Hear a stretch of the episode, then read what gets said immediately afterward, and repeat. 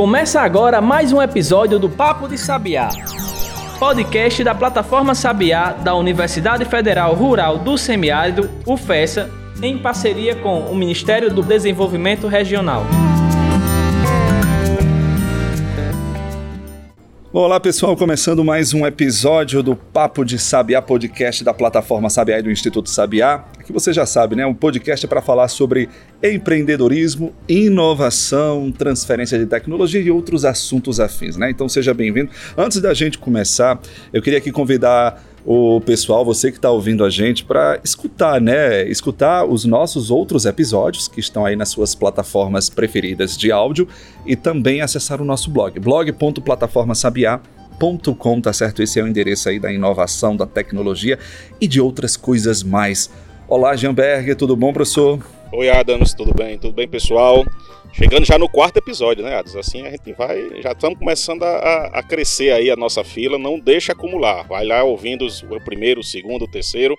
E toda semana tem papo de sabiá para você. E o bom disso, hoje é que a pessoa pode ouvir na hora que ela quiser, né? O podcast bom é, é esse. Você tá de madrugada, de noite, de manhã, você pode ouvir a gente na hora que você quiser, tá certo? O bom é isso. Bom, hoje a gente vai falar com o Paulo Miranda, né? Que vai falar um pouquinho sobre essa questão do empreendedorismo, sobre essa, esse fator, né? essa, essa questão do empreendedorismo propriamente. Paulo, só para situar, ele é gerente regional do Oeste. Confere, Paulo. Seja bem-vindo aqui também ao nosso podcast. Agradecer, né? Já, já sou fã e ouvinte. Passei a semana escutando os outros episódios até para me embasar né, e entrar no clima que já é muito bom. Então, obrigado pelo convite e vamos tocar essa bola. Vamos sim, Paulo. É, você como gerente do Sebrae, né? É, enfim, explica pra gente como se deu essa sua veia e essa sua entrada nesse universo do empreendedorismo. Desde a faculdade, né? Desde a faculdade é, fui me apaixonando pela temática, né, me aprimorando. É, administração, gestão, empreendedorismo não foi falta de opção, como muita gente diz. É, foi uma escolha mesmo, né? Foi uma escolha.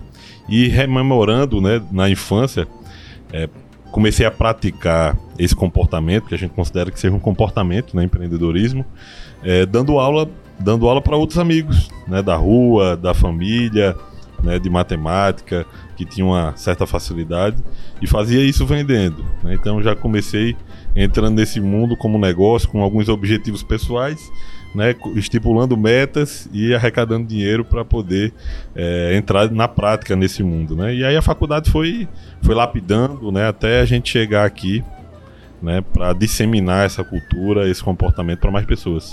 É muito comum o que você disse, né, Paulo? A gente sempre pensa, quando fala em empreendedorismo, você tem dois caminhos para chegar lá, ou por opção ou por falta de né? Ou por falta de opção. E a gente vê cada, mais, cada vez mais, principalmente os jovens, entrando nesse caminho por opção mesmo, por acreditar que pode fazer diferente, por acreditar que pode fazer mais. E aí também com espelho nas, nas startups, nos unicórnios, que cada vez mais estão evidentes aí na comunidade brasileira. É, faz muito tempo que o mundo respira o empreendedorismo. O brasileiro sempre foi empreendedor, mas sem saber que estava sendo, sem saber o que é que ele estava empreendendo. Então aquele menino que levava o chocolate para vender na escola, ou a menina que fazia maquiagem nas amigas para ganhar. Então aí você, a gente sempre teve esse perfil empreendedor. Agora a gente está caminhando para juntar o empreendedorismo com a inovação, que eu acho que é o, o, o tchan do papo de hoje é essa junção inovação e empreendedorismo. É verdade. É, quando a gente fala em empreendedorismo, é, como o Jean falou aí, muitas vezes o, o brasileiro né, chegou ou faz empreendedorismo sem saber de fato o que seria o empreendedorismo, né, Paulo? Então vamos começar pelo princípio, por essa parte de conceituação. Vamos explicar o que seria empreender de fato hoje. É, empreender, né, para nós, é considerado comportamento, né, o desenvolvimento né, de alguma atitude. Existe até um, um estudo, né, foi realizado pela ONU, pelas Nações Unidas, né, que compôs uma análise do que é que os empreendedores de sucesso faziam é, em comum para ter sucesso, né? E se chegou a 10 características né, empreendedoras, 10 atitudes comuns a eles, para que a gente observasse e pudesse desenvolver nos outros. Né? Então a gente considera muito. E por que a gente chama de empreendedorismo de comportamento, esse conjunto de características? É porque ela pode ser praticada aqui na universidade, ela pode ser praticada no ambiente público, numa empresa privada. E existe né, o empreendedorismo, que é o que o Sebrae é, dissemina com maior frequência, que é o empreendedorismo de negócio, aquele que deseja abrir uma empresa, né, como o Jean muito bem falou, seja por op opção, seja por oportunidade, mas em geral a gente considera um, um conjunto de comportamentos, né? E a gente está precisando cada vez mais disso, né, para que desenvolvam lideranças, pessoas que sejam empreendedoras para resolver problemas, né? Desde problemas sanitários, como a gente tá, vem passando, a problemas de mercado, que é aí onde surgem as grandes oportunidades de negócio. Com certeza, né? É, empreendedorismo, você acha que é hoje um termo que está muito em voga, né? Muito, vamos dizer, na, na moda, né? Eu acho que talvez dentro dos últimos 30, 20 anos para cá, isso, enfim, a gente vê com mais, mais frequência, né? A que se deve essa, vamos dizer assim, essa explosão do empreendedorismo, da vontade do empreender? Existem dois caminhos. Né? Existe uma grande pesquisa, inclusive, chamada Pesquisa GEM, uma pesquisa mundial e tem recortes por países, é, que ela aponta, ela disseca esse comportamento do empreendedorismo de negócios, principalmente. É, a grande maioria ainda empreende por necessidade, né? aquele que precisa colocar a renda, o, a comida dentro de casa. Então, geralmente é aquela pessoa que perde o emprego e aí pega essa, o dinheiro da rescisão e vai montar um carrinho de cachorro quente, abre um salão, é, é, compra algo para vender, é, esse número é, é, muito maior. Então, com o aumento né, na última década do número de desempregados, é, isso propiciou né, um caminho para que as pessoas tivessem um meio de vida através do empreendedorismo de necessidade. Né, isso é, é bem comum. Mas também é verdade que é, o número de empreendedorismo por opção, né, daqueles que observam que tem uma oportunidade de negócio, também cresceu, visto que é hoje é o principal sonho do brasileiro, por exemplo. Não é mais ter a casa própria, não é como já foi é, ter um carro, né, é hoje ter um negócio. E isso é, é prosperar no seu isso. próprio negócio, né? É ser o seu próprio patrão, vamos Exato, dizer assim. né? ter a sua independência. Isso mexe com muitos aspectos sociais e também porque tem fechado cerco de oportunidades públicas, né? Então, é, as pessoas têm caminhado para isso e desenvolvendo, inclusive, uma veia que junta duas questões muito importantes, que é o empreendedorismo para gerar lucro com é, resolução de problemas sociais. A gente chama de é, negócios de impacto social. Então, tem muitos caminhos que têm é, embasado nessa tua fala, né? É, o maior número de desempregados, o desejo de ter independência e empreender como oportunidade, e o também de juntar aquele que tem o perfil de resolver problema social com negócio que dê lucro que começou a observar nessa resolução do problema também uma oportunidade de negócio. Né? Então sempre teve essa questão da, da, resolução do problema social, da pessoa que se preocupa com o animal que está na rua, que tem que se preocupando com várias questões sociais que a gente tem hoje no país, e isso começa a virar também uma tendência de negócio no mundo e no Brasil não é diferente. Né? Agora, eu queria só fazer um, um, uma pergunta também. Você, a gente está hoje num, vivendo um momento delicado no mundo como um todo por conta da pandemia. A gente está gravando esse programa aqui em março de 2021. Eu já ia falar 2020, né? 2021. Não, parece 2020, que 2020, é, a, a, parece a gente que tá 2020 parecido, acabou. Exatamente. A gente está parecido com 2020, mas a gente já está em 2021 e mais. A gente já está em março de 2021, no terceiro mês. Cara. E aí causou um impacto muito grande também no, no empreendedor. Né? E aí o empreendedor ele teve que se reinventar, teve que inovar. Você que que tinha um espetinho, a pessoa que tinha um pequeno negócio, ela teve que fazer diferente para continuar empreendendo. Como é que você vê isso, Paulo? Como é que você sente isso das pessoas? Existe uma busca do Sebrae ao Sebrae, uma, buscando alternativas de como sobreviver o negócio, de quanto, como continuar empreendendo, o que é que eu posso fazer de inovação durante o processo, durante esse período de pandemia, para continuar com o empreendedorismo. Verdade. É, inclusive, em 2020, foi o maior número de empresas que a gente atendeu na história. Né? Foram números cada vez mais crescentes, fruto de é, plataformas de base tecnológica. Nos permitiu fazer isso. E através desse tipo de atendimento, tentamos também inspirar os pequenos negócios a fazer o mesmo.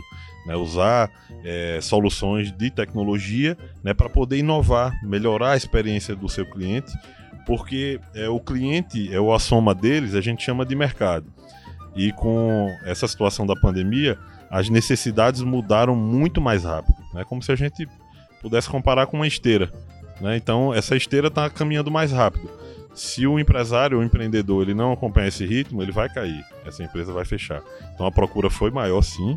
E temos direcionado principalmente para a temática de tecnologia, para que todos eles tenham acesso para permitir uma maior amplitude, uma maior abrangência de atendimento do seu cliente e também para que ele possa gerir melhor o seu negócio. Né? Ele use isso para dentro e para fora. E a gente espera que esse número em 2021 seja cada vez maior, que eles nos procurem, porque estamos prontos para atendê-lo, né? junto com, com, todos os parceiros que fazem parte desse ecossistema. É, uma das características que a gente observa, é, Jean falou da questão da pandemia, você também complementou aí da, da necessidade da reinvenção, é que esse é do empreendedorismo, Paulo, ele está acompanhado agora, diante desse contexto atual, do e do e-commerce, né? Do e do eletrônico, do e do e-mail, né? Enfim, como é que vocês estão lidando, vocês como é, é, entidades, né, do, do, do, do Sebrae, com essa nova realidade que, assim, é, chegou meio que de, de, de, de supetão, né? É, de uma hora para outra, né? É, no ano passado a gente foi dormir ainda com aquele, com as lojas abertas e no outro dia já teve que implantar essa, essa sistemática de negócio, vamos dizer assim, meio que na marra, né? E do pequeno ao grande, né? Assim, você, você teve uma, grandes corporações como Riachuelo, CIA, que tiveram que se adaptar e também a pessoa que tinha lojinha lá no bairro, que vendia sua, sua roupa, também teve que se adaptar. Isso. É, então, como é que tem essa, essa e-commerce, como foi essa adaptação? Exatamente. Como se deu também essa, essa adaptação também na, nessas agências né, de fomento, no Sistema S, no Sebrae? É, na verdade, nós é, estamos há, há, alguns anos é, tentando fomentar isso. Né? Quando passa a ser uma necessidade sem outra opção, é, despertou no empreendedor, né, de fato, esse senso de urgência de fazer e não tem, não tem outro, outro momento. Pode não ter outro momento para fazer. Né? Existe inclusive uma feira de tendência de varejo mundial, uma das principais, que é em Nova York, todo ano, a NRF, que fala disso. Né? E, e os especialistas falam que, é, na verdade, essas não são mais tendências, são pendências que as empresas não cumpriram é, nos últimos anos e agora é, acabou o prazo. Né? Assim como um professor estipula um trabalho de faculdade e diz, ó oh, aluno, é, é, o último momento, né? chegou o prazo final e a gente precisa estabelecer né, para cumprir a tarefa. Então, essa é a tarefa do momento que a gente tem despertado, com algumas etapas, por exemplo, o da construção da presença digital. Né? Tem muitas empresas, eu diria que a grande maioria não tem nenhum tipo de presença digital, seja é, numa rede social, seja no site, é, ou utilização de um e-mail, a gente tem é, muitos pequenos negócios que não tem nem essa realidade. Então esse é o passo um. Talvez não né? saibam ainda nem o que seja, né? Ainda nem o que é. Verdade. Isso. É. E tem um outro ponto que influencia, que é a, a, diminuição na passagem do bastão, que a gente chama de sucessão familiar. A gente vê isso do agronegócio ao varejo, ao, ao comércio, à indústria. É, há uma dificuldade né, nessa sucessão. Então, a os, vamos dizer assim, os empreendedores mais antigos têm uma, uma certa dificuldade de fazer essa introdução né, ao mundo tecnológico dessas empresas. Então, é, tem um, um problema que repercute em outro, e, a, e, nós temos o senso de urgência de fazer é, ou intermediar né, esse crescimento da atuação digital, seja no e-commerce, ou seja no Instagram, ou em qualquer outra rede social, fazendo com que ele apareça e faça é, de qualquer meio tecnológico a sua, a sua vitrine virtual. Tranquilo, então. Vamos fazer só uma pausa rapidinho aqui, né? A gente ia tomar uma água, mas a gente vai tomar uma água, vai passar o álcool gel, tá certo? Dois segundinhos, só pra gente dar aquela respirada e voltar. Acesse plataformasabiá.com e baixe o nosso aplicativo. A gente está de volta com o nosso podcast, né? Hoje a gente está recebendo aqui no nosso canal, né? No nosso episódio de hoje, o Paulo Miranda, que é gestor do, do Sebrae aqui em Mossoró, né? Sebrae, para quem não sabe, ainda não sabe, né? É o Serviço Brasileiro de Apoio às Pequenas e Microempresas. Confere, acertei, Paulo? Não sei se não é nessa ordem, mas a essência é essa, né? Então, Sebrae é isso. E ela compõe o que a gente chama de a, o Sistema S. Confere, né? O que, que seria esse Sistema S? O Sistema S ele foi criado né, há mais de 40 anos né, para dar é, apoio, né, desde a, a, parte de capacitação do trabalhador como também ser a força do empreendedorismo brasileiro. Então, há entidades que atuam para facilitar esse trabalho para a indústria, tem outros que é focado no comércio, tem outros que é, o foco é no trabalhador, né, como o Senac, e o nosso foco é para o empreendedor, para o empresário. É esse o nosso foco de capacitá-lo, de dar suporte e também de ter um poder de articulação, né, de juntar todos esses parceiros e tornar um ambiente mais favorável através da criação de legislações ou de encurtar o caminho, apresentar soluções para que o empreendedor tenha um pouco mais de facilidade, diminua, diminua a burocracia e ele consiga empreender num, empreender num cenário mais propício. Jean, como a plataforma Sabiá, o Instituto Sabiá, eles podem é, é, conectar, né, é, seguir nessa vibe também do empreendedorismo junto ao Sistema S, junto a essas empresas de fomento? Então, Sebrae, ele, o Sistema S, de uma forma geral, principalmente destacadamente o Sebrae e o Senai, eles participaram da construção da plataforma Sabiá, né? eles participaram desde a concepção da ideia. Então, como o foco da plataforma é diminuir esse caminho entre academia e quem precisa do serviço, seja um empreendedor, seja um pequeno produtor rural, seja um, um comerciante, então o Sebrae ele tem esse papel na parceria de construir essa ponte junto com a plataforma, seja na disponibilização de cursos, seja na, no cadastro de tecnologias, e aí vai entrar numa outra seara que eu queria que o, o, Paulo falasse um pouco, que é como é que está hoje o sistema de inovação. Então a gente discutiu aqui, porque, por exemplo, na, nessa adaptação que as empresas, os empreendedores foram forçados a fazer ao e-commerce, ao digital, às redes sociais, elas precisaram inovar. Elas precisaram fazer diferente. Hoje, esse ecossistema de inovação ele é propício a esse empreendedor. A gente tem pe pessoas, tem estruturas, tem empresas de bases tecnológicas bem estabelecidas no, no semiárido de uma forma geral. A gente está em construção desse processo. Já nós temos um potencial enorme. Né? Digamos que nós temos vários pontos a favor e que eles precisam ser conectados, né? Eles precisam ser conectados, né? Constantemente é, a gente vem conversando sobre isso, né? De toda a potencialidade que esse ecossistema, principalmente aqui no Oeste, tem diante da quantidade de universidades, diante da quantidade de empresas e segmentos que oferece, oferecem economicamente para o Estado um resultado significativo, né? Por exemplo, na exportação, além de que a demanda de mercado, né? Várias empresas nos batem a porta procurando soluções.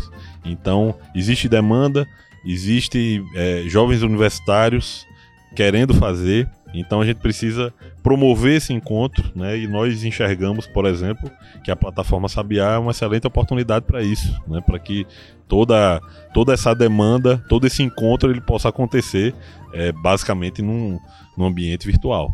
É, e, e, assim, se você é da área de administração, né, de gestão, administração, empreendedorismo, qual é seu recado para aquele estudante que está nos ouvindo agora? O cara está lá fazendo administração, está fazendo economia, está fazendo computação.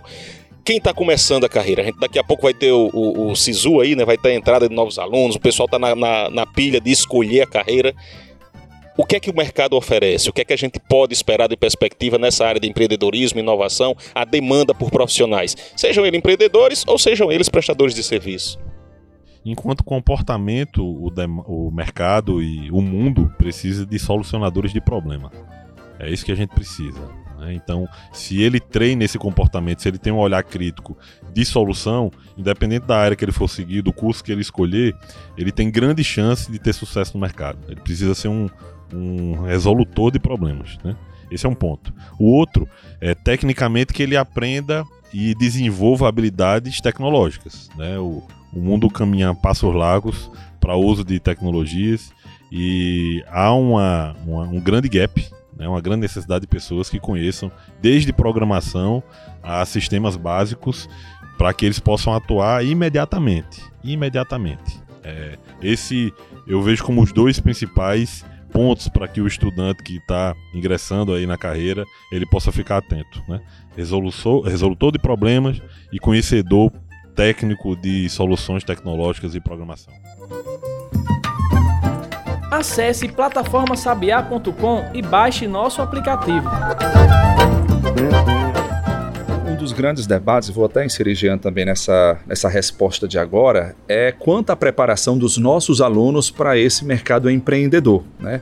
Muitas é, pesquisadores, pessoas da academia defendem a necessidade de instigar, de colocar, fazer mudanças na grade curricular dos cursos, colocando, por exemplo, é, a, a, disciplina do empreendedorismo ou cadeiras dessa parte do empreendedorismo na, na parte principal, né, na grade curricular principal dos cursos. Muitos oferecem como um, um, algo optativo, como algo assim meio que supérfluo, vamos dizer desse jeito. É, como é que vocês observam isso? A, academia ela está preparada, ela está seguindo esses passos para esse mundo mais competitivo do empreendedorismo, de, de, de soluções é, é, que o, o, mundo busca e a academia está tá seguindo, ela está mais atenta. Qual é a realidade hoje é, que vocês enxergam? Tanto o Jean que está dentro, como você, Paulo, que está fora. Deixa eu começar falando da parte interna. Então, a mudança acadêmica ela é um pouco mais lenta do que a necessidade. A gente precisa de uma mudança mais dinâmica e a academia ela demora um pouco a fazer essa mudança. Então, essa, essa mudança ela precisa acontecer não na grade curricular, até o nome grade ele tem deixado de ser utilizado porque é aquela coisa estática. Ela precisa ser mais dinâmica. Mas precisa partir também, como o Paulo falou muito bem, da mudança de comportamento de quem está fazendo o curso. Seja você fazendo o curso de direito, fazendo o curso de medicina, fazendo o curso de engenharia, de veterinária, de zootecnia, de qualquer área que seja. Então você precisa mudar o seu comportamento Isso, até porque e quando a gente buscar. É, a gente fala em empreendedorismo, a gente liga logo para o curso de administração, né? E não é bem assim. Na verdade, Aros, eu já escutei, eu sou um um adoro podcast, né? Eu passo o dia todo quase escutando, é no carro, é em casa, eu Virou a companhia muito. de todos os dias. E o que a gente escuta com muita frequência é o, a, o advogado dizer, o médico dizer, o engenheiro de pesca falar que Olha, eu estudei para ser técnico. Quando eu saí do mundo, eu precisava ser empreendedor, eu precisava ser gerente, eu precisava comandar uma equipe, liderar um, um grupo. Então, esse comportamento, ele não é intrínseco. A pessoa não nasce, aquela história, a pessoa nasceu com ele. Alguns têm mais facilidade, mas todos podem buscar, podem aprender e fazer diferente. Então, não se limitem ao que você tem na sua, no seu currículo.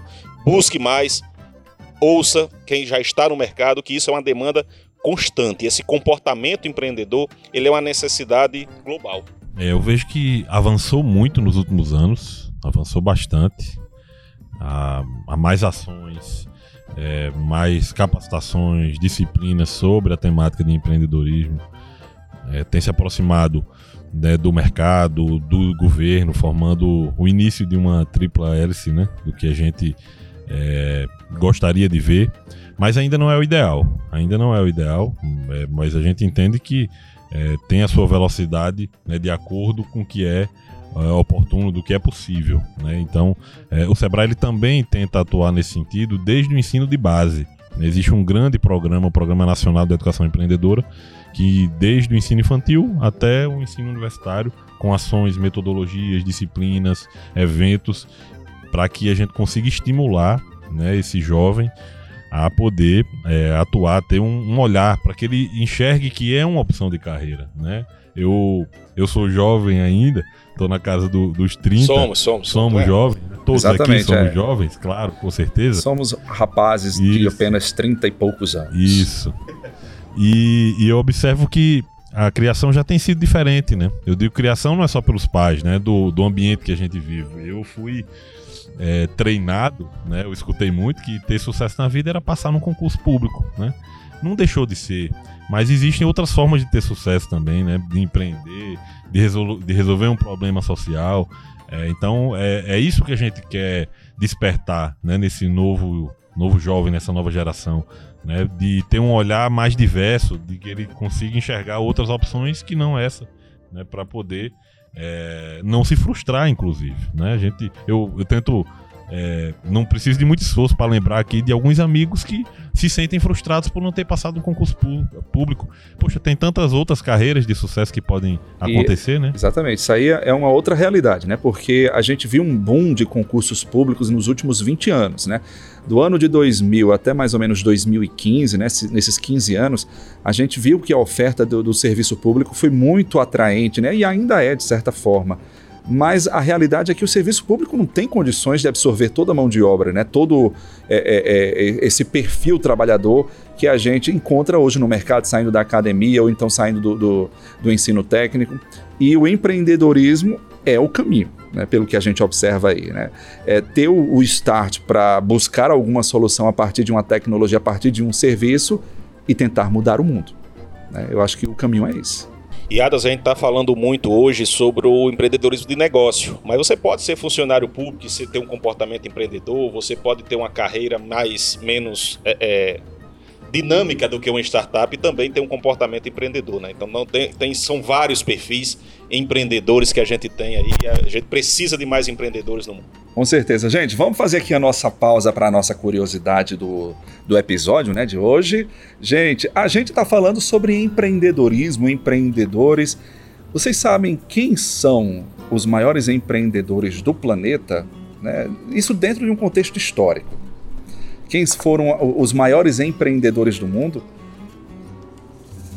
Vão nem citar, nem, nem chutar aí. Cita aí, Jean e, e Paulo. Mas você está falando em termos de povos, países. Sim, exatamente, em termos mundiais, em termo o mundial. Quanto, tá ganhou de, quanto ganhou de dinheiro? Exatamente, em termos globais, né? Enfim. A gente pensa logo no americano, né? Quando fala em empreendedorismo, Vale do Silício, pensa no, nos Estados com Bill certeza. Gates, o, o Olha Steve aí, Jobs, foi tiro e queda. Nossa. O Elon Musk. A sua metralhadora tá.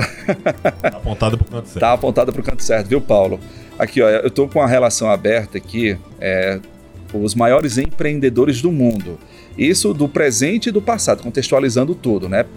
Diante da trajetória de vida, diante do, do, do grande know-how que eles conseguiram e, e do, do, legado que eles deixaram, né? A, a lista começa aqui com Henry Ford, o grande Henry Ford, eu acho que deve ser um clássico para quem estuda essa parte do empreendedorismo da administração. Deve conhecer bem né, os modelos lá do Fordismo, do Taylorismo, né? É bem, bem marcante.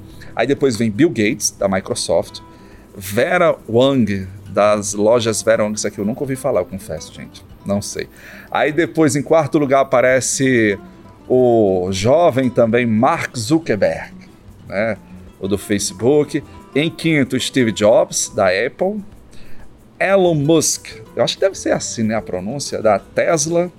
Jeff Bezos, da Amazon. Howard Schultz, gente, desculpa o meu inglês, cara. Nossa, mas eu, eu tô aqui só soltando a informação, tá certo? Desculpa aí a pronúncia. Se não for desse jeito, vá. vá releve, desconsiderando. Releve. Vai, releve, gente, tá certo? O Howard Schultz da Starbucks, o Starbucks e o Jorge Paulo Lehmann, né?